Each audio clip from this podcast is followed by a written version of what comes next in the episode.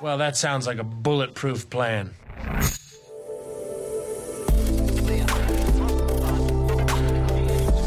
Startup Insider Daily. Bulletproof Organization. Perspektiven und Best Practices zum Aufbau gesunder Unternehmen.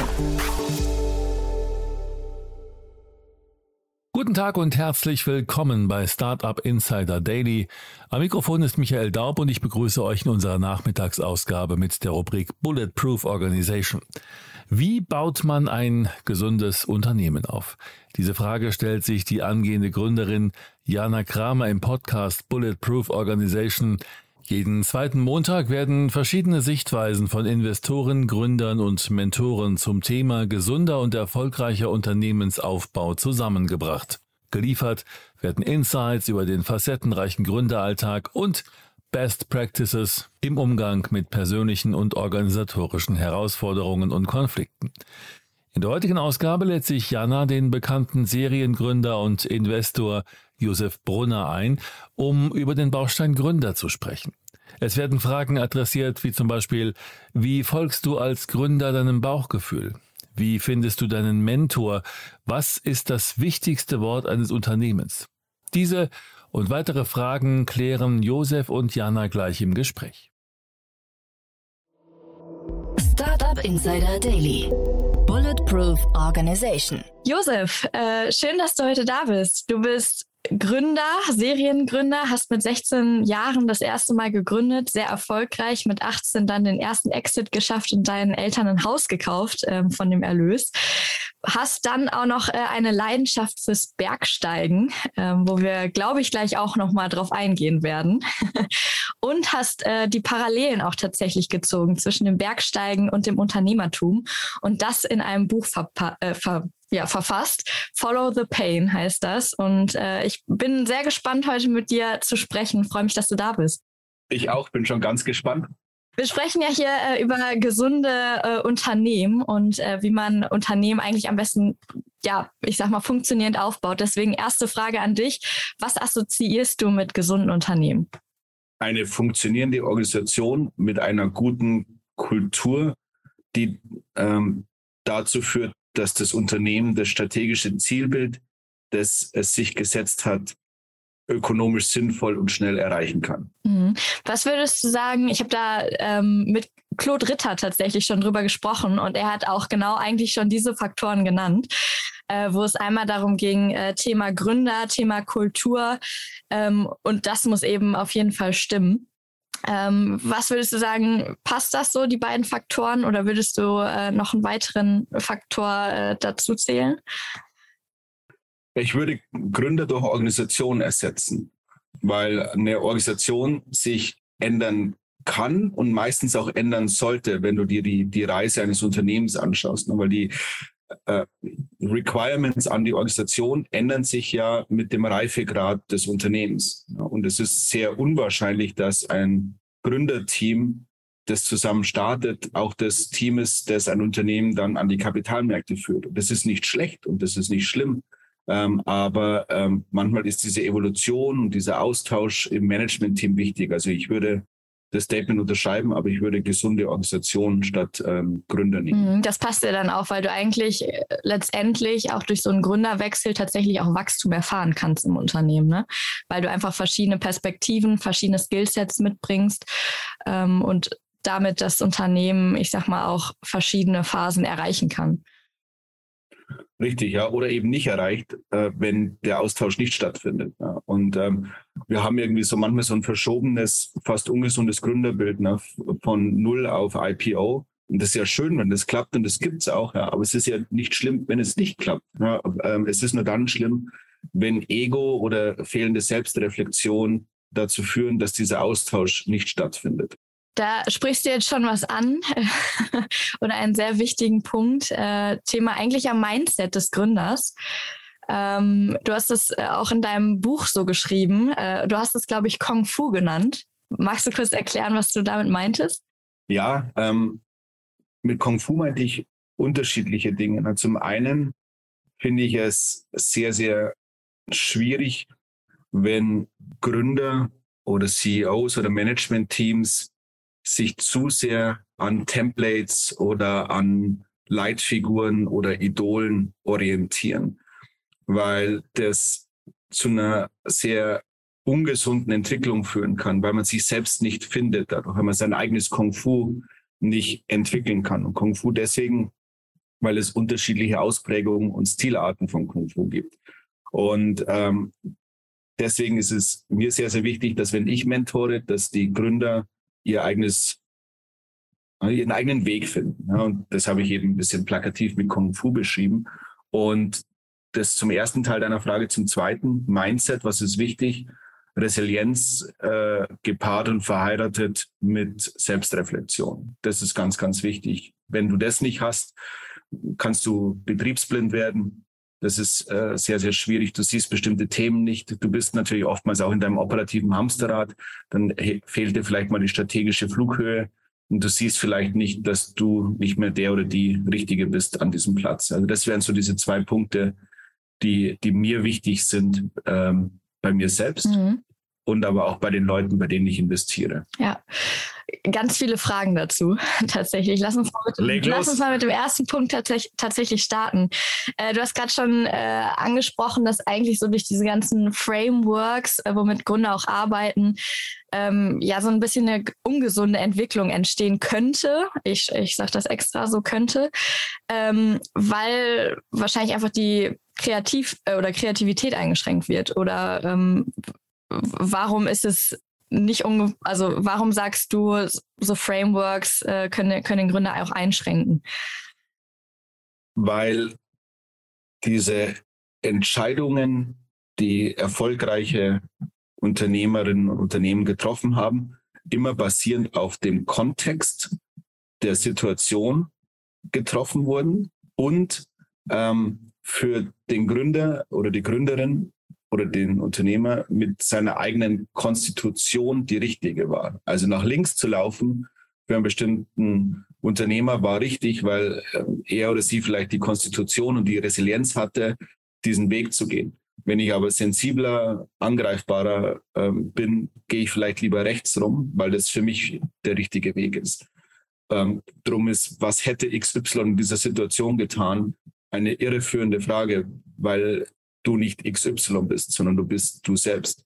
Und deswegen ist es mir so wichtig, dass Unternehmer eine eigene, einen eigenen Charakter, einen eigenen Weg für sich selbst entwickeln und finden, um dann wissen, okay, für mich und für mein Unternehmen und für meine Leute ist dieser Weg der richtige. Und deswegen finde ich diese Templates und dieses fast akademisierte Gründen so unglaublich gefährlich, weil man vielleicht verlernt, selbst zu denken, seine eigenen Fehler zu machen, seine eigenen Narben am Rücken ähm, zu sammeln. Und ähm, ein gesunder Mittelweg ist wahrscheinlich das, was am zielführendsten ist. Heißt ja auch so ein bisschen, dass ähm, letztendlich du eigentlich auch gar nicht so wirklich ein Gefühl entwickeln kannst für deinen richtigen Weg, wenn du, äh, ich sag mal, diese Frameworks verfolgst.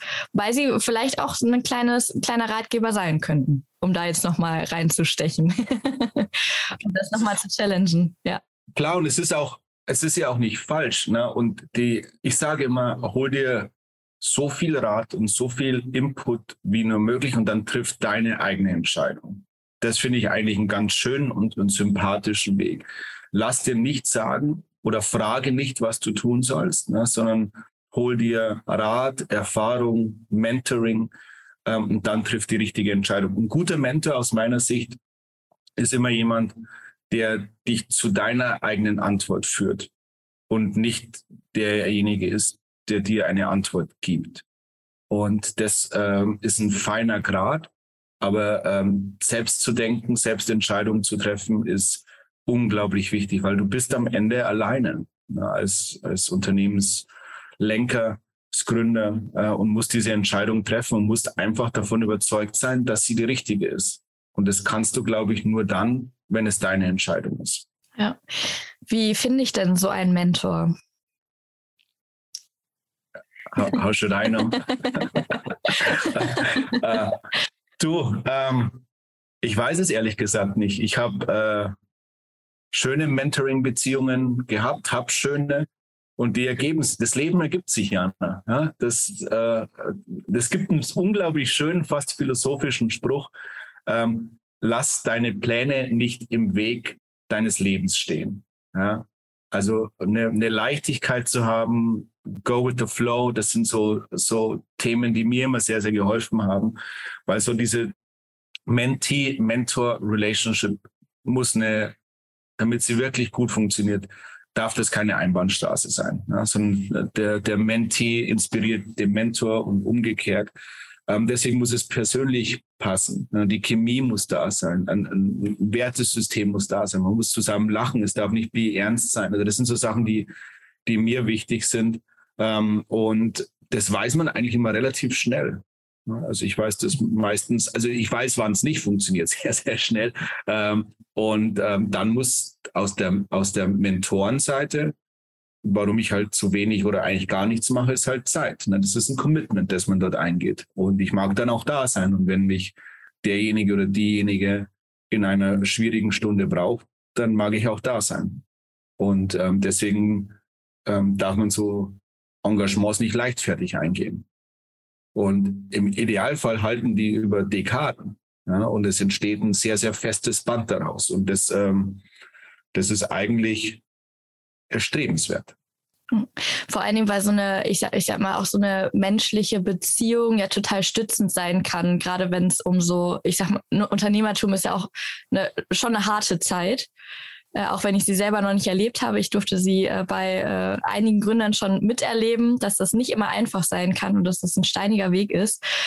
Ähm, und da kann so eine Mentorbeziehung wahrscheinlich auch sehr gut bei der Selbstreflexion helfen. Oder nicht nur wahrscheinlich, und sie hilft. ja. Sie hilft und sie kann ähm, wichtige Impulse geben, ne, welche Entscheidungen man jetzt trifft. Ne. Es ist, viele Unternehmer sind und es kann jetzt fast despektierlich rüberkommen, sind so Schönwettersegler. Ne? Also du hast nachvollziehbarerweise unglaublich viel Euphorie und Freude, Passion und Liebe zu dem Thema, das du machst. Ne? Und die, die, die Sonne scheint und die See ist ruhig. Und ähm, dann kommt bei jedem Unternehmer kommen halt die harten Momente. Ne? Und wenn du da jemanden an deiner Seite hast, der dich unterstützt, der dich supportet, ähm, dann kann das auf der mentalen Seite einfach so ein wichtiger Fels in der Brandung sein, der einen Unterschied macht. Ja? Und ähm, dass du einfach weißt, hey, ich bin dann doch nicht so ganz allein. Es gibt jemanden, den ich anrufen kann. Und manchmal ist ja, deswegen bin ich ja eigentlich gar kein Fan von diesem Mentoring-Programm, ja, weil ähm, es ist zutiefst persönlich und Mentoring kann nicht im Batches stattfinden. Mentoring ist eine, ein gemeinsames Commitment, sich in, in schweren Zeiten wirklich zur Seite zu stehen. Und dazu muss es persönlich passen, es muss das Commitment da sein. Und ähm, im Idealfall hat der Mentor das Rüstzeug, das es braucht und die Erfahrung, um dann dem Mentee auch wirklich helfen zu können. Ja. Und darum ist das eigentlich eine unglaublich ernste, wichtige und sehr, sehr schöne und erfüllende Sache, die man aber nicht leichtfertig eingehen sollte. Ja. Und ähm, du sagst dabei, äh, der, der Mentor, der lernt auch davon. Ähm, kannst, kannst du da mal so ein bisschen von erzählen, was du äh, bisher so gelernt hast aus deinen äh, Mentor-Mentee-Beziehungen? Ja, kann natürlich sein, weil ich einfach so ein Simple Mind bin, dass es für mich so viel einfacher ist zu lernen. Ähm, also ich habe sehr, sehr viel gelernt durch ähm, das, ähm, durch meine wenigen Mentoring-Beziehungen. Zum einen dass Bände entstehen können, die, die wirklich einmalig sind und ähm, in so diesen, diesen rauen Zeiten, das ist eigentlich ganz interessant, ähm, so ein bisschen ein, ein skeptischer Blick auf die VC-Branche. Das ist ein Business und das ist extrem zahlengetrieben. Das verstehe ich, weil ein Venture Capitalist eine Verantwortung gegenüber seinen Investoren hat. Und ähm, das heißt, wenn, wenn raue Zeiten aufkommen im Unternehmen oder makroökonomisch, dann kann es für den VC die richtige Entscheidung zu sein, den Stecker zu ziehen. Ähm, und das ist sehr, sehr hart. Und dann kann es, dann gibt's, dann gibt's jetzt wieder eine Crossroad. Dann kann es sein, dass es für das Unternehmen auch das Richtige ist, dass der Stecker gezogen wird oder eben nicht. Und wenn, wenn die wenn es eine Wahrscheinlichkeit gibt, dass es nicht gut ist, diesen Stecker zu ziehen, dann ähm, ist es eine brutale Zeit, weil du quasi keinen Support hast, einen sehr, sehr schweren und schwierigen Cap-Table. Und dann bist du wirklich alleine. Und dann quasi so, so einen Neustart zu machen, ähm, ist dann sehr, sehr herausfordernd. Wenn man den allerdings schafft, entsteht ein, ein sehr resilientes Band zwischen dem Gründer und dem Mentor, das auch ähm, nichts mehr wirklich gefährdet. Also da, da ist dann wirklich eine, eine Symbiose entstanden. Also das finde ich sehr, sehr schön. Und als zweites Thema, das, das ich unglaublich schön fand, ist, äh, ich mache jetzt gerade einen, einen Börsengang mit einem Portfoliounternehmen von mir in England. Und ähm, das ist eine, eine ganz tolle Geschichte, weil der Gründer des Unternehmens seit in meinem biblischen Alter von 40 Jahren, darf ich das jetzt sagen, ähm, der schon zehn Jahre mit mir zusammenarbeitet. Der war bei Julex dabei, dann wurde mir von Cisco gekauft, dann war er da dabei, dann ist er zu Relay gekommen und dann habe ich ihn unterstützt in der Gründung. Ähm, und der, der Typ ist halt so eine Execution-Maschine und braucht mich eigentlich nicht mehr. Ja. Und ähm, jetzt investiert er in ein, ein Unternehmen und dann war er zum Essen mit mir unterwegs und hat gesagt, ähm, dass es für ihn eine eine große, große Ehre wäre, wenn ich quasi mit investieren würde und, und Teil dieser Reise werden würde. Ähm, und das hat mich so gefreut und so geehrt, ähm, weil es eben zeigt, wie, wie langfristig diese, diese Bände sein können. Ja. Das ist etwas, äh, das mich, das mich wirklich berührt hat. Das, das muss ich so formulieren. Ja.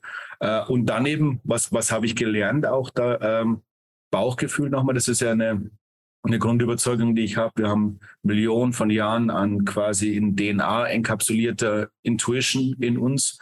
Und ab, ab und zu versucht der Kopf, die zu überschreiben. Das ist falsch. Das, das Mentoring zeigt, wie genau das, das Bauchgefühl ist und wie wir uns selbst manchmal durch Analysen von Daten belügen.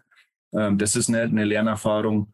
Und ähm, was habe ich noch äh, gelernt für mich, dass ich nur noch mit, mit Menschen zu tun haben möchte, mit denen ich auch Spaß habe. Ich habe ähm, so eine No Idiots, No Asshole Policy. Da ist mir völlig egal, wie groß der finanzielle Benefit sein kann. Es ist es mir einfach nicht mehr wert. Ja. Und das ist auch etwas, was ich daraus gelernt habe. Also eigentlich hat es mich wahrscheinlich sogar weitergebracht als meine Mentis. Das ist ja auch schön zu hören und äh, kann ich nur unterstützen, sich nicht mit den falschen Leuten abzugeben. Da geht ja auch einfach Zeit drauf, ne? Die. ja, ja, und die Zeit ist halt limitiert. Ja? Also don't waste it. Ja, total. Ähm, du hast gerade schon äh, das Thema Bauchgefühl angesprochen. Ähm, und ich glaube, dass du, äh, also sieht man ja auch an deiner Karriere, ein sehr gutes Bauchgefühl hast. Kannst du mal erzählen, wie du dein Bauchgefühl entwickelt hast? Durch die Fehlentscheidung. Ähm, ich habe zwei fundamentale ähm, Fehlentscheidungen auf der wirtschaftlichen, unternehmerischen Seite gemacht, bei denen ich zum Zeitpunkt des Investments wusste, dass es falsch ist.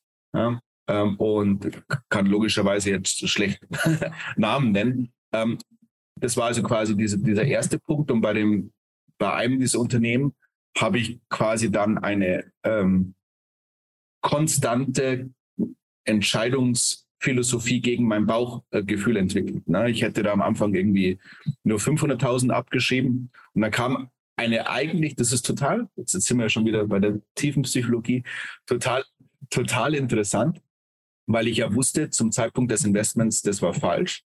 Und dann kam eine eigentlich für mich sehr, sehr wichtige Charaktereigenschaft Eigenschaft zum, zum Vorschein. Das ist die Resilienz und die Sturheit, dass es immer klappt, wenn ich es will. Immer. Ja? Und habe aber gelernt, dass es immer klappt, wenn ich das will und ich das Richtige für mein Bauchgefühl tue. Ja? Ähm, das ist also quasi eine Unverknüpfung, eine bolsche Unverknüpfung und ähm, habe dann äh, unterm Strich bisschen über drei Millionen äh, Euro da abgeschrieben. Ähm, aber das war ein super gutes äh, Investment, weil es mir wirklich gezeigt hat, dass es, es absolut imperativ und undiskutabel wichtig ist, ausschließlich das zu tun, was der Bauch sagt. Ja. Und ich schaue mir keine Spreadsheets an und kein Excel und ich höre mir keine nichts makroökonomisches an. Es sind Leute. Meine Entscheidung in Themen ist 99 Prozent Menschen. Ja? Und äh, die Entscheidung trifft immer mein Bauch. Und das ist eine so schöne äh, Situation, ähm, in der ich da bin, weil es weniger Arbeit bedeutet, die mir keinen Spaß macht. Ja? und ähm, gleichzeitig es auf das äh, auf, auf das beziehen kann, was mir wirklich wichtig ist. Das ist Empathie, richtige Menschen, die zu entwickeln. Weil wenn du großartige Unternehmen baust mit großartigen Menschen, ähm, ist das, das irgendwann das Professionelle ein Seitenprodukt. Ja, wenn, du die, die, wenn du hilfst, dass Menschen besser werden, professionell und persönlich, erhöhst du die Wahrscheinlichkeit, dass dein finanzielles Investment ähm, funktioniert signifikant. Das ist der erste Vorteil. Aber es ist ein Seitenprodukt. Ne? Es ist also nicht das, auf das du dich konzentrierst. Der Nukleus eines erfolgreichen Unternehmens ist ähm, das Entwickeln eines Menschen ja? Und ihn dahin zu führen, dass er das Potenzial, das in ihm oder in ihr schlummert, auch entfalten kann. Und gleichzeitig, wie vorhin bei dem kurzen Fall geschildert, entstehen dadurch so viel nachgelagerte Vorteile. Du, da, du darfst mit investieren, wo du sonst vielleicht gar nicht reingekommen bist. Es entsteht ein extrem großes Vertrauensverhältnis und Transparenz, ähm, das es äh, dir erlaubt, Handshake Agreements zu machen, ja, wo du immer ohne Anwälte agierst. Und das ist so schön. Klar fällst du ab und zu mal auf die Schnauze, ja, aber du kannst jetzt nicht wegen einem äh, die, die Exception of the Rule irgendwie quasi das komplette System in Frage zu stellen. Also von daher, das, ähm, ist zumindest so, wie ich das sehe. Jetzt hast du äh, den Nukleus schon benannt, Entwicklung von Menschen. Ähm, was würdest du sagen, sind da so, ich, ich, weiß gar nicht, ob man das so nennen sollte, aber was ist so da das perfekte Setting, was du jemandem mitgeben würdest, um ihn sozusagen zu entwickeln? Also du hast gerade schon von äh, Vertrauen gesprochen, von Transparenz. Ähm, ich, ich leite die Frage weiter an dich. Ja, jetzt sind wir wieder bei, bei der Herausforderung, etwas extrem Individuelles zu pauschalieren. Was ich versuche, ist, die Menschen, die ich unterstütze, zum einen, wenn ich jetzt speziell auf das Thema der Persönlichkeitsentwicklung, dass sie sich selbst erstmal kennenlernen. Das tun viele nicht. Dass sie sich dann, nachdem sie sich kennengelernt haben, akzeptieren. Und wenn sie sich akzeptiert haben, daraus ableiten, wie der ideale Weg nach vorne aussieht. Für sie. Und zwar nur für sie. Und dann unterstütze ich sie eben in diesen drei unterschiedlichen Phasen. Ähm, es gibt natürlich im Mentoring oder in der Unterstützung extrem viele auch ökonomische, ähm, strategische und unternehmerische Unterstützung, die ich geben will. Aber auf der Persönlichkeitsseite ist es wirklich das, Menschen dabei zu helfen, ähm, kein Spiel zu spielen, weder für sich noch für andere, abzuleiten, wer bin ich, und wo will ich hin. Also eigentlich auch ein strategisches Zielbild für sich selbst, wenn du so willst. Ja, sehr spannend. Und äh, wie hängt das dann mit der Resilienz zusammen? Wenn du, wenn du weißt, wer du bist und was dir wichtig ist, ähm, erzeugst du eine extrem große Ehrlichkeit dir selbst gegenüber. Und wenn du dich dann äh, gefunden hast und in dir selbst verankert bist, kann dich, ist es sehr, sehr schwieriger, dich umzuschmeißen. Ja, also wenn ich jetzt sage, du Jana, eigentlich macht man das so und das, wie du das machst, ist nicht der Weg, wie die, die Masse das macht. Dann ähm, kann ich dich wesentlich leichter beeinflussen, einen für dich nicht richtigen Weg zu gehen. Wenn ich dich aber erstmal dahin führe, dass du, jetzt sind wir wieder beim, beim Kampfsport, dass du einen extrem stabilen Stand hast, ist es so viel schwieriger, dich umzuwerfen, weil du sagst, nein, das bin ich nicht und das mache ich nicht und das will ich nicht.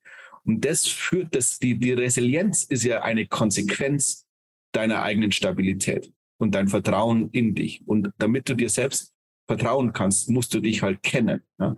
Und dann wird alles, das ist bei, den, bei dem Unternehmertum ja so schön, wenn du ein, ein, eine Unternehmerin oder einen Unternehmer entwickelt hast zu dem Punkt, dass er bereit ist oder dass sie bereit ist, ist alles extrem einfach.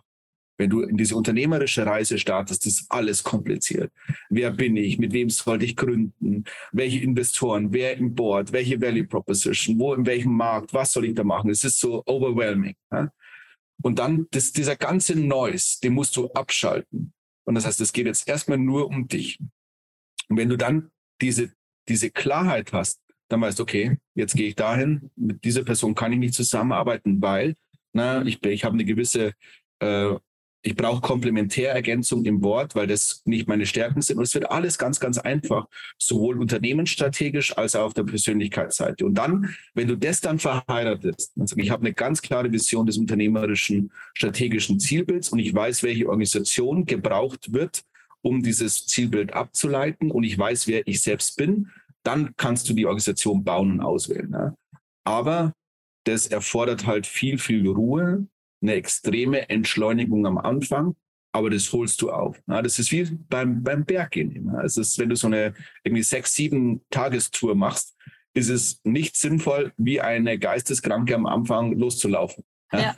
Sondern erstmal zu überlegen, okay, how do I do that? Ja? Ich, ich kenne es ja selber vom Sport. Äh, es ist super anstrengend, die ganze Zeit durchzusprinten, äh, sondern mit seiner Energie wirklich wertvoll äh, ja, umzugehen und irgendwie zwischendurch auch Trinkpausen zu machen.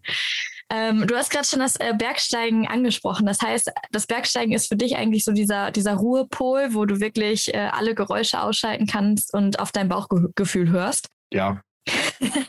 ja, Punkt. ja. Du hast gerade gesagt, sechs bis sieben Tage kann so eine Route dauern. Äh, was war so dein, das längste, was du gewandert bist? Schweiz, Frankreich. Schweiz, Frankreich war das, das härteste, weil, also nicht das längste, aber das härteste, ähm, weil ich äh, in meiner unendlichen Weisheit das im Winter gemacht habe. Ja. Das, das muss schmerzhaft und, äh, sein, so stelle ich es mir ja. vor. Und, und der Schmerz ist mir immer sehr, sehr wichtig. Ne? Also wenn ich Schmerz spüre, weiß ich, dass ich lebe.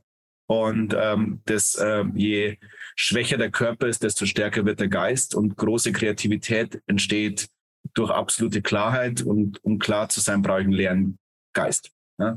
Und deswegen ist dieser Schmerz äh, so wichtig. Und den erreiche ich am besten bei so äh, Endurance-Geschichten. Ne?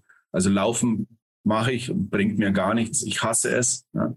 Es ist langweilig, es tut mir weh. Es, es inspiriert mich überhaupt nicht. Ähm, aber äh, ja, ja. aber über, über Tage sich über so einen, so einen Pass zu quälen, das ist cool. Ja?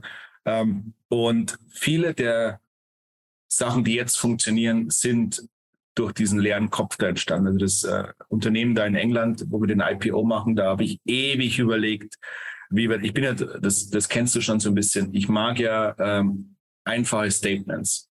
Ja? Weil nur dann man ein Thema wirklich kommunizieren kann und für sich selbst durchdrungen hat.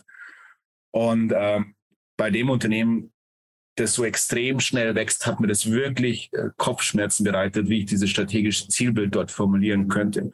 Und das war dann wirklich bei einer sehr, sehr langen Tour. Das war aber eine, ein, eine eintägige Tour, aber die ging fast 15 Stunden oder sowas. Oh, wow, ne? okay. Äh, und in der letzten Stunde ist mir das gekommen. da bin ich quasi körperlich gestorben. Ja?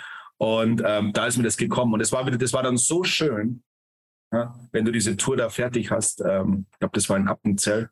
Und wenn du da, da fertig bist, ist einfach wunderbar, diese Klarheit dann zu haben. Und das ist das, was mir das Bergsteigen gibt, Klarheit. Mhm. Ist ja auch so spannend eigentlich, was, also der Körper und der Geist haben ja auch da total die Verbindung. Und wenn du sagst, es kam dir erst irgendwie nach 14 Stunden, wo dein Körper eigentlich schon gar nicht mehr konnte und du wahrscheinlich auch gar nichts mehr gedacht hast, da kommt es dann, dieser, dieses, genau. ich sag, ich nenne es vielleicht auch mal Bauchgefühl an der Stelle. Ja, also, also das ist in dem Fall war, äh, war gar kein Gefühl mehr irgendwo. das war einfach nur absolute Klarheit. Ja? Und ähm, das war echt schön. Ja? Also das, äh, das hat also die Tour keinen Spaß gemacht. Das war eine Kacktour. Es war Schnee oder Regen und es war alles, war echt alles anstrengend. Aber dann zum Schluss diese Klarheit zu haben, ist halt wunderbar. Und ähm, da halt die, für mich die Erkenntnis, dass das mein, mein Weg zur Klarheit ist. Ja? Die, diese, diese körperliche Erschöpfung. Ich, ich finde das total spannend, was du da nennst, weil ähm, ich, ich ziehe da gerade so ein bisschen die Parallele zum Lernen. Weil ich habe immer das Gefühl, wenn ich, äh, wenn ich, ich mache ja ständig irgendwelche Dinge und mache sehr, sehr viel und habe das Gefühl, ich lerne gar nicht. Und wenn ich dann aber wirklich mal zur Ruhe komme, merke ich, was eigentlich alles passiert. Und ich kann dann sozusagen einmal verdauen, ähm, was eigentlich, äh, ja, was für einen Sprung ich eigentlich auch gemacht habe. Ich, und ich stelle mir das gerade auch so ein bisschen äh, im Unternehmertum so vor, dass du ja eigentlich einen, einen sehr langen Weg läufst, wo du vielleicht auch irgendwann gar nichts mehr wirklich mitbekommst, auch körperlich vielleicht, äh, und dann irgendwann wieder zu so einem Punkt kommst und merkst, okay, wow, ich habe eigentlich einen ganz schönen Weg hinter mir und äh, bin schon einen ganzen Schritt vorwärts gekommen. Ein, äh, wenn ich da kurz einhaken ja, darf, ähm, zum Lernen kann ich als, als Schulabbrecher schlecht was dazu sagen. ja. Ich glaube, du hast Aber, trotzdem ähm, viel gelernt. ja, ich lerne noch. Ich lerne Oder noch. ich hoffe es zumindest für dich. Ja, ich, ich hoffe, Lernen ist nämlich was sehr Schönes. Das stimmt. Nein, auch ich, ich bin ja sehr wissbegierig und versuche da wirklich äh, auch ständig besser zu werden. Aber der Punkt, auf den ich eigentlich eingehen wollte, ist ein, ein extrem relevanter. Und zwar die Herausforderung eines Unternehmers, operativ das zu tun, was du strategisch erreichen willst. Ähm, aber gleichzeitig 90 Prozent des, des Doings ist operativ. Ja? Und das, in, das ist ein inhärenter Denkfehler oder das ist eine, eine große Schwierigkeit, weil viele sind in dem Hamsterrad und wissen vielleicht, wo sie strategisch hinwollen. Und im Idealfall merken sie, sie kommen nicht vom Fleck. Meistens ist es allerdings so, sie, sie merken gar nicht, dass sie nicht vom Fleck kommen, weil sie einfach nur schnell rennen.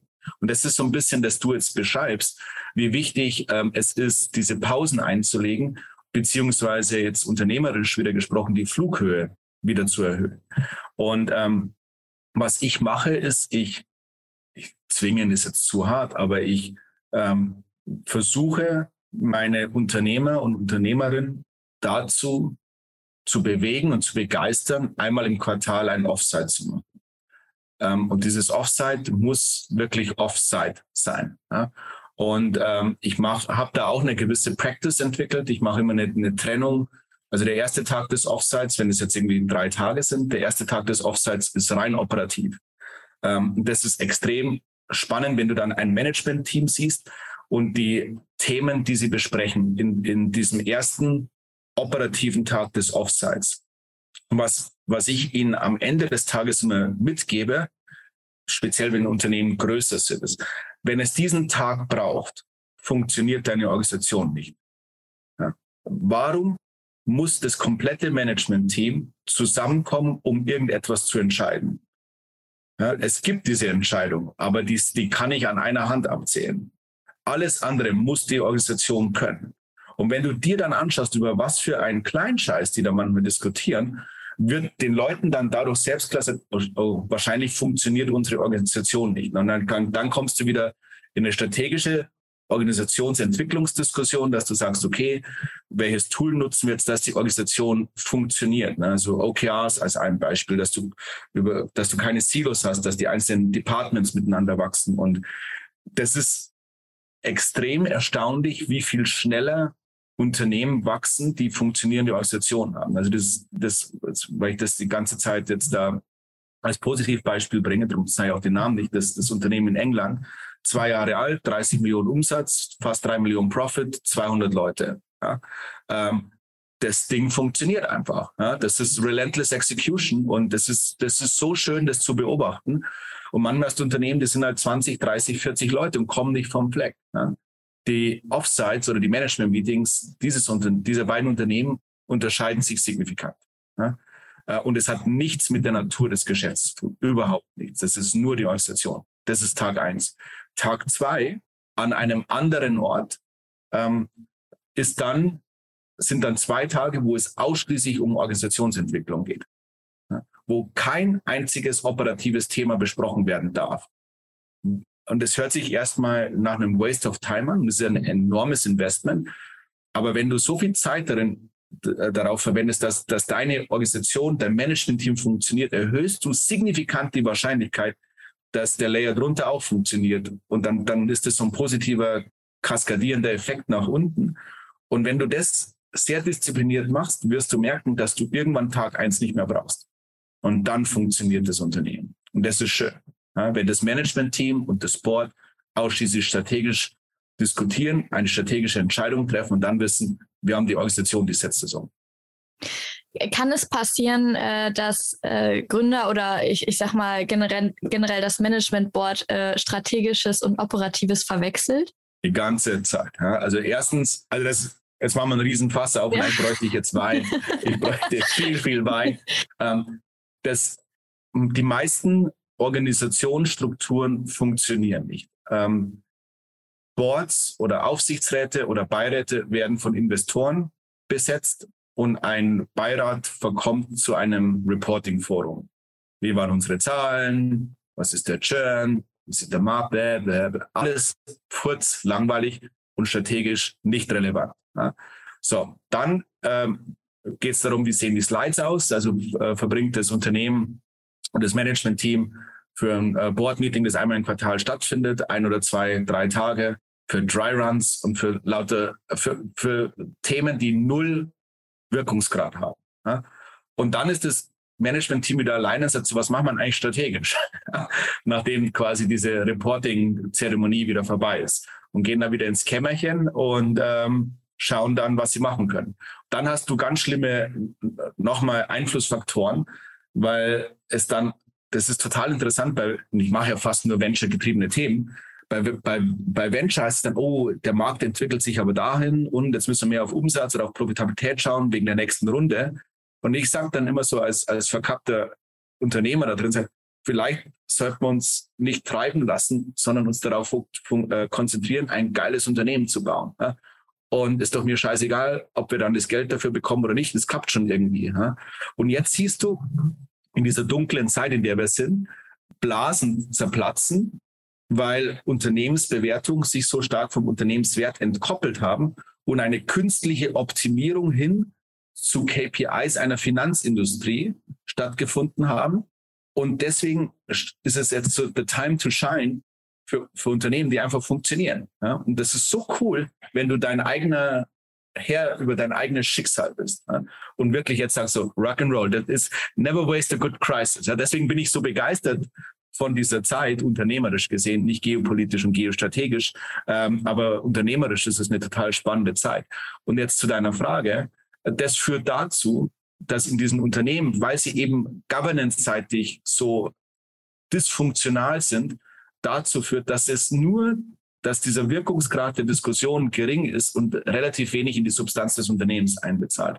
Und darum bin ich so drauf erpicht, dass die Unternehmer und Unternehmerinnen sich ein wirklich geiles Board zusammensuchen, die wirklich auf der Reise strategischen Mehrwert bieten können. und wenn du das am Anfang wenn du diese Abzweigung am Anfang verpasst, wird es echt schwierig. Da sind wir auch tatsächlich wieder beim Thema Resilienz. Äh, zwar nicht von einzelnen Personen, aber dann von einer Organisation, äh, die dann auch, ich sag mal, wie du sagst, Rock'n'Roll in äh, Times of Crisis und, und diese wirklich überwindet, äh, ohne, ich sag jetzt mal, ähm, oder ich sag mal, mit Wachstum anstatt mit äh, Verlusten, was, was super spannend ist. Ja. Ja, oder vielleicht anders formuliert, was sollte denn deine Zielsetzung sein als, als Unternehmer? Ähm, ich glaube, da gibt's, können wir jetzt ganzen, eine ganze Bibliothek aufstellen an, an wichtigen Punkten, aber ich glaube, ein paar sind es wert, kurz angesprochen zu werden. Das eine ist, outperform your peers. Ja? Weil das ähm, Umsatzwachstum oder Profitabilität an sich ist gut, aber du musst es ja immer in Relation zu deinen Peers sehen. Und ähm, wenn du es schaffst, deine, ähm, deine Konkurrenz und die, die sich um dieselben Kunden zu bemühen, in guten und in schlechten out zu äh, Zeiten out zu performen, ist die Wahrscheinlichkeit, dass du etwas richtig machst, groß. Ja. Drum, und das ist diese, diese eigentliche Transparenz, die du brauchst. Ne? Also ich bin, wenn ich 100 Prozent wachse in einem, äh, in einem Markt, der 1000 Prozent wächst, ist das vielleicht nicht so gut. Ja? Wenn ich aber 50 Prozent wachse in einem Markt, der 1000 Prozent wächst ähm, und ich aber äh, profitable Unit Economics habe, dann habe ich eine interessante strategische Diskussion. Ja, und deswegen ist dieses, diese externen, diese, diese Benchmarks extrem wichtig. Ähm, ich würde sie aber nie auf, ähm, jetzt komme ich zum zweiten Punkt, auf Umsatz beziehen oder auf Profitabilität, sondern ich würde sie auf die Stellschrauben konzentrieren, die Umsatz und Profitabilität bedingen. Ja, weil ähm, was bringt dir denn der reine Blick auf, auf eine Konsequenz? Es ist doch viel, viel besser zu verstehen, was bedingt denn diese Konsequenz?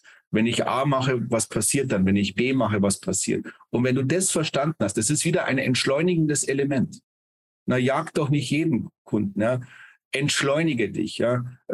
Deine ersten zehn Kunden, gib denen so viel Airtime, wie du nur kannst. Ja? Scheiß auf Wachstum, sondern investiere alles in ein wirklich gutes Verständnis deines Markts, deines Kunden, des Buying Center, des Problems. Gib denen eine, eine Lösung, von denen sie nicht mal geträumt hätten. Und wenn du das alles verstanden hast, dann hast du quasi alle Puzzleteile, wenn du so willst, ähm, die du dann brauchst, um ein wirklich gutes, funktionierendes Unternehmen zu erzeugen. Und dann überholst du wieder alle, weil dann marschierst du los. Total. Bei dem zweiten Punkt kam ja auch gerade das Thema Fokus in den Kopf, äh, wo du sagst, ne, konzentriere dich wirklich nur auf die Zielgruppe, die wirklich zu dir passt.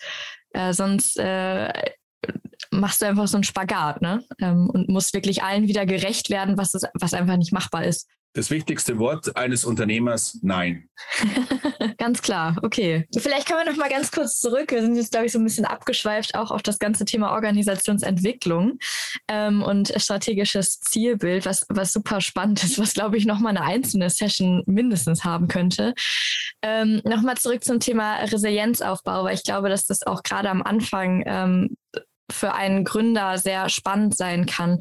Und vielleicht dann nochmal die Frage an dich, wie hast du denn deine Resilienz aufgebaut? Also du hast am Anfang schon gesagt, ähm, durch Fehlentscheidungen, aber war das, war das eine Kompetenz, die du, ich sag mal, mit 16 Jahren eigentlich ja schon fast mitgebracht hast? Oder wie, wie ist so der Vergleich von dem Josef damals und dem Josef jetzt ähm, vom, vom Resilienz, äh, ja, ich nenne vom Resilienzlevel? Ja, vielleicht kann man sich äh, meine äh, unternehmerische Entwicklung auch in Be Bezug auf Resilienz wie so eine Parabel vorstellen. Also ich hatte, also mit, mit, mit 16 hatte ich extrem wenig und definitiv null Resilienz. Ja. Hatte aber sehr, sehr viel, ja, wie soll ich sagen, äh, Naivität. Ja, und diese Naivität war schön. Ja. Und das ist, das geht, das zahlt jetzt so ein bisschen auch den äh, Punkt von vorher ein. Ähm, es war so schön, keine Templates zu haben. Und es war so schön, keine äh, Vorbilder zu haben, ja, weil ich einfach befreit war. Und ähm, aber null Resilienz, große Verletzlichkeit, sehr, sehr nervös, unglaublich schüchtern, ähm, aber schon auch überzeugt, dass ich was kann. Und das aber gepaart, hoffe ich zumindest mit einer großen Bescheidenheit und einem Hunger, besser zu werden. Ähm, dann bin ich in eine Phase gekommen, in der ähm, alles wirklich sehr, sehr gut lief und wo äh, ich für mich selbst auf dem Weg war, arrogante Züge zu entwickeln und ähm, das aber Gott sei Dank gemerkt habe und mich dann da eingefangen habe. Auch durch, durch dann schon vorhandene Mentoren und Zielbilder, die mir einfach durch die Art und Weise, wie sie mit extremem Erfolg umgehen, wie viel Bodenständigkeit ähm, sie mitbringen, einfach ein sehr, sehr schönes menschliches Vorbild gegeben haben, an dem ich mich orientieren konnte. Hätte ich die nicht getroffen, hätte ich mich vielleicht anders entwickelt. Ne? Das jetzt, zahlt jetzt wieder auf diese persönliche Entwicklung ein. Ähm, und dann hatte ich ein sehr, dann hatte ich quasi meine erste wirkliche Herausforderung ähm, in einem Unternehmen mit zwei mit Geschäftsführern und war dann sehr, sehr alleine und, hatte dann so ein, ich nenne den Make it or break it Moment, wo ich mir überlegt hatte, brichst du jetzt ähm, und mit diesem Brechen schützt du dir aber wichtige Charaktereigenschaften wie dies, dieses Verletzlichsein und dieses Sensible, das ist ja per se nicht schlecht. Ich, ich mag das, weil es ähm, empathisch ist. Und da war ich schon am überlegen, ist es das wert, das zu opfern? Ja, weil Resilienz hat auch was mit Härte, Kälte, Distanz zu tun. Magst du vielleicht ganz kurz so ein bisschen ähm, ähm, oder kurz erzählen, was da damals vorgefallen ist, nur um das so besser mitzuverfolgen? Ähm, ich hatte zwei Geschäftsführer, die quasi das Unternehmen kapern und übernehmen wollten. Und ähm, ich war bis dahin immer auf der, auf der Sonnenseite des Lebens und äh, war dann hatte dann sehr, sehr prägende Momente. Ich, war, ich hatte damals so eine zweistöckige Wohnung und war quasi, äh, da war eine Verbindungstreppe zwischen diesen zwei Stockwerken und habe dann da geweint auf dieser Treppe und mir genau diese Frage gestellt, also willst du das? Ja? Ich hatte zu diesem Zeitpunkt auch null Bock auf Konfrontation. Mhm. Ja? Vielleicht würde ich noch zu der äh, Schüchternheit und der Verletzlichkeit auch noch Feigheit hinzufügen. Also ich, ich hätte jetzt Harmonie so gesagt, vielleicht. nee, es war Feigheit. Es war Feigheit. Ja, es war kein Harmoniebedürfnis. Also Harmoniebedürfnis ja, aber ich, das war Feigheit.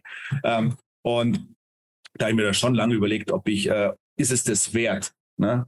Ist es ein, ein Unternehmen wert, ähm, dass du diese Charakterzüge aufgibst? Aber jetzt, ähm, jetzt komme ich wieder zu diesem Punkt des sich selbst kennen. Also eigentlich belügst du dich gerade selbst, weil du bist einfach nur feige. Du hast keinen Bock auf diese Konfrontation. Und ich war ja damals auch noch jung, ja? bin ich ja heute auch. Aber ähm, damals war ich noch jünger. Und ähm, dann hatte ich halt da, die hatten dann Anwälte und, und das war wirklich schwierig. Und das, ähm, ich habe dann gesagt, ich mache das jetzt ohne Anwälte. Ja? Und habe dann so ein, ich weiß gar nicht, ob ich das so sagen darf, aber für mich selbst eine Tagline entwickelt, ähm, die heißt Never try to fuck a fucker. Ja? Und ähm, also dann, dann kämpfen wir das jetzt durch. Ja? Und habe mich da meiner, eigentlich habe ich mich nicht den beiden gestellt, sondern mir selbst. Ich, ich beweise mir das, dass ich das kann. Und ähm, das habe ich dann gewonnen. Ja? Und die zwei waren dann raus und sind raus. Und die Leben haben sich auch signifikant anders entwickelt. Und das war ein, ein Durchbruch in der Resilienzentwicklung bei mir. Also, okay, ähm, das ist so against all odds und eigentlich statistisch nicht möglich, das ähm, so durchzustehen, ob meiner Konstitution, der charakterlichen. Und das war dann wirklich sehr, sehr schön. Das war dann quasi die Hochphase der Resilienz, die allerdings dann mit, mit viel, nicht mit viel, aber die, die war schon auch kühl und hart. Ja? Und ich, ich konnte auch, also ich, ich hoffe, ich bin ein empathischer Mensch, aber ich konnte dann auch sehr ähm, distanziert werden, wenn es um die Sache ging. Und jetzt komme ich zur dritten Entwicklung der Resilienz, wo ich zurzeit stehe. Das ist eine sehr ruhige und sehr, sehr ausgeglichene, wo ich, wo es am schönsten jetzt ist, weil ich die Resilienz und die Härte und die Kühle nie mehr anwenden muss. Zum einen, weil ich keinen Bock mehr auf Idioten habe. Ja, das äh, erhöht, das äh, senkt das Konfliktpotenzial signifikant.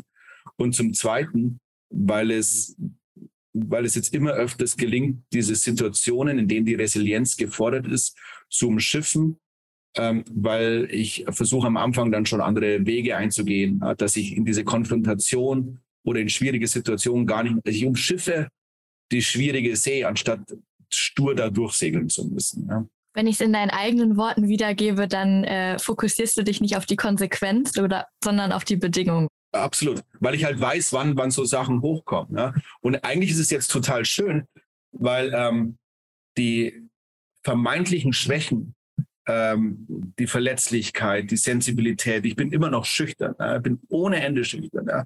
Ähm, das, das erzeugt äh, viel, äh, ich, ich nehme sehr, sehr viele Schwingungen wahr. Weil ich, weil ich meine Antennen nicht umgeknickt habe. Mhm. Und das, das, diese quasi äh, diese Aufnahme dieser Schwingung ist halt wie so ein seismisches System, das halt Erdbeben halt früher erkennt.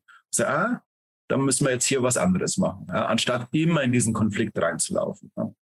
Ja, ja, sehr cool ähm, oder sehr, sehr inspirierend äh, finde ich auf jeden Fall die Story, weil ich glaube, das ist ein sehr, das ist ein sehr hartes Erlebnis gewesen. Ähm, vielleicht kannst du da, ich weiß nicht, ob es da irgendwie einen Tipp gibt, ähm, aber ich sag mal, nicht jeder Gründer schafft es ja auch, an diesem Punkt zu sagen, ich gehe jetzt da mit Härte durch und ich äh, gehe jetzt den Kampf auch gegen mich selber an. Also erstmal überhaupt diesen Blick zu bekommen, auf sich selbst oder den Kampf gegen sich selbst zu führen, anstatt gegen andere. Das ist ja schon sehr reflektiert, muss ich sagen. Ähm, wie können es vielleicht auch Gründer schaffen, ähm, eben nicht abzuknicken, sondern vielleicht auch da diese Stärke aufzubauen? Weil ich glaube, wir müssen nicht äh, äh ich, ich sag mal, wir müssen nicht, ähm, das müssen wir nicht verleugnen, dass es äh, sehr, sehr viele Gründe auch trifft, äh, ne, sei es Burnout etc., die eben genau durch solche Situationen entstehen können. Aber du scheinst ja die richtige, ich sag mal, Abfahrt getroffen zu haben, äh, was dich letztendlich sehr gestärkt hat. Ja, und deswegen ist es so wichtig, dass man sich selbst kennt. Ja, und ich glaube, eine Herausforderung in der heutigen Zeit ähm, ist, dass wir so viele Menschen, zum, zum Großteil junge Menschen, auf die unternehmerische Reise schicken und ähm, ihnen falsche Vorbilder geben, ihnen ähm, die Welt zu rosarot schildern, ihre eigene Konstitution nicht stärken, uns nicht mit den Menschen beschäftigen, und, um ihnen dabei zu helfen, zu verstehen, wer sie sind und ähm, dann stolpern die in diese Situation völlig unvorbereitet, unausgebildet und unvorbereitet. Und ähm, deswegen versuche ich eben am Anfang diese Entschleunigung zu machen, den Leuten dabei zu helfen, sich besser zu verstehen. Eine Konsequenz dieses Verständnis kann sein, dass jemand nicht die Konstitution besitzt, Gründer oder Unternehmer zu sein. Und das ist okay. Ja? finde das besser am Anfang raus, als wenn du irgendwie mit 70 Meter hohen Wellen und einem Tsunami zu kämpfen hast. Und da, deswegen bin ich so allergisch gegen viele dieser Mentoring-Programme und dieser ganzen Unternehmensgründungsinitiativen, die wir haben, weil es, sie, sie gehen ausschließlich auf Quantität. Ja? Erfolg ist, wenn mehr Menschen gründen. Das ist Bullshit. Ja? Erfolg ist, wenn mehr großartige Unternehmen entstehen. Es ist eine völlig falsche äh, Zielsetzung und Intensivierung. In das, das ist wie ähm, Wachstum über alles, scheiß auf die Unit Economics. Ja? Nein, es muss gesund sein. Und ähm, deswegen, um jetzt auf deine, deine Frage zu kommen, die Leute müssen sich selbst kennen, um zu wissen, wer sie sind. Auf den Punkten, auf denen sie Komplementärunterstützung bekommen, holen sie sich dann die richtigen Partner. Und wenn du weißt, wer du bist, bist du eben per se stärker, damit auch resilienter. Und ein, ein Thema, das mir immer, also ich habe früher viel, viel Kampfsport gemacht und äh, immer Aikido. Und Aikido hat mir sehr gut gefallen, ähm, weil das eine passive Kampfsportart ist, indem du immer die, die quasi Negativenergie deines Gegners nimmst äh, und ihn zur Passivität zwingst, um es vorsichtig zu formulieren. Ne? Ist keine aktive Kampfsportart. Und so sehe ich ähm, das jetzt auch im, im Gründertum. Ähm, kämpfe nicht, ne? sondern sei situativ stark und gehe mit dieser Situation um, aber niemals aggressiv, immer ruhig, balanciert. Und diese Ruhe führt dann äh, zu etwas, das man neben der Resilienz immer vergisst, und das ist Confidence. Und diese Confidence in, in sich selbst ist so wichtig, weil es gibt diese dunklen Momente. Und wenn du dann alleine auf einem Gipfelkreuz oder auf einem Schiff bist oder was immer dein Bild ist, dein metaphorisches Bild, dann bist du mit dir alleine.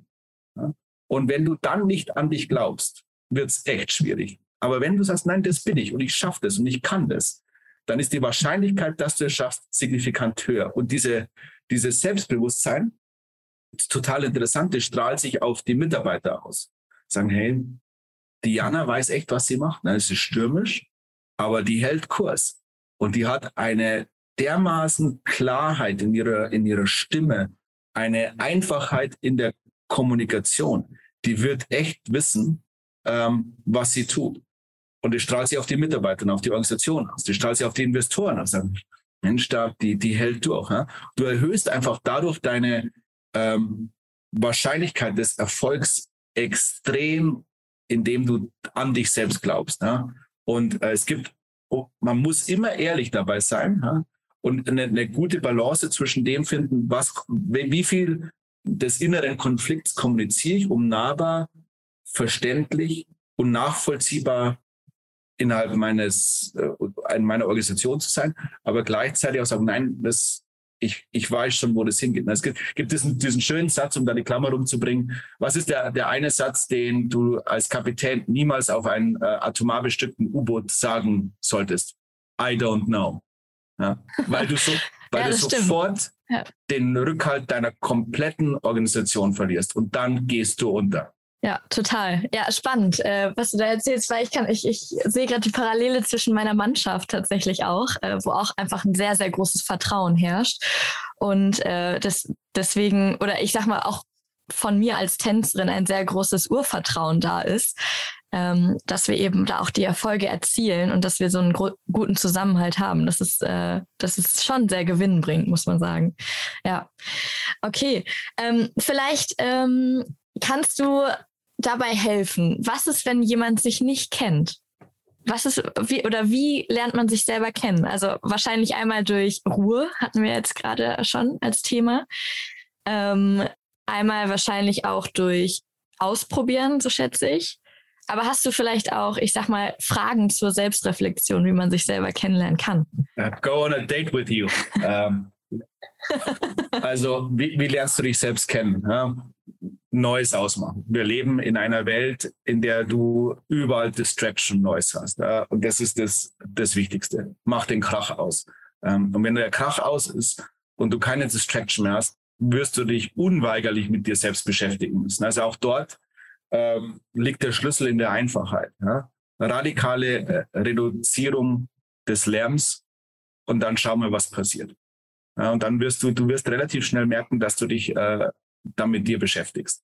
Und das ist dieser erste Schritt. Und dann gehst du auf eine Reise mit dir ja, und ähm, setzt dich sehr, sehr ehrlich mit dir auseinander, belügst dich nicht. Ja, das ist ja auch eine, eine Gesellschaftskrankheit, die wir haben. Wir haben falsche Vorbilder, wir haben Illusionen, wir belügen uns, ähm, wir belügen andere, nicht willentlich, ne? aber ja, einfach. So eine Angepasstheit, ähm, ne?